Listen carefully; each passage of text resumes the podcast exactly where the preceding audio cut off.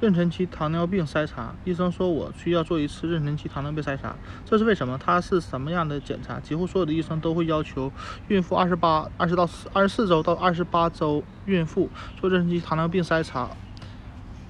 G C、G D 风险高的准妈妈，包括高龄、肥胖及糖尿病家族史的准妈妈，甚至在孕期更早的时候就要进入进行筛查。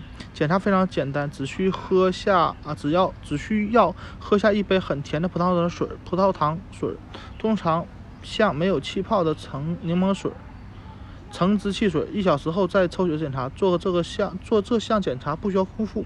这种葡萄糖水当然不好喝，但是大多数人还是能一饮而尽，也不会出现什么反应。但有些女性，特别是不喜欢吃喝太甜的饮料的女性，在喝完之后会有一点恶心的感觉。如果抽查。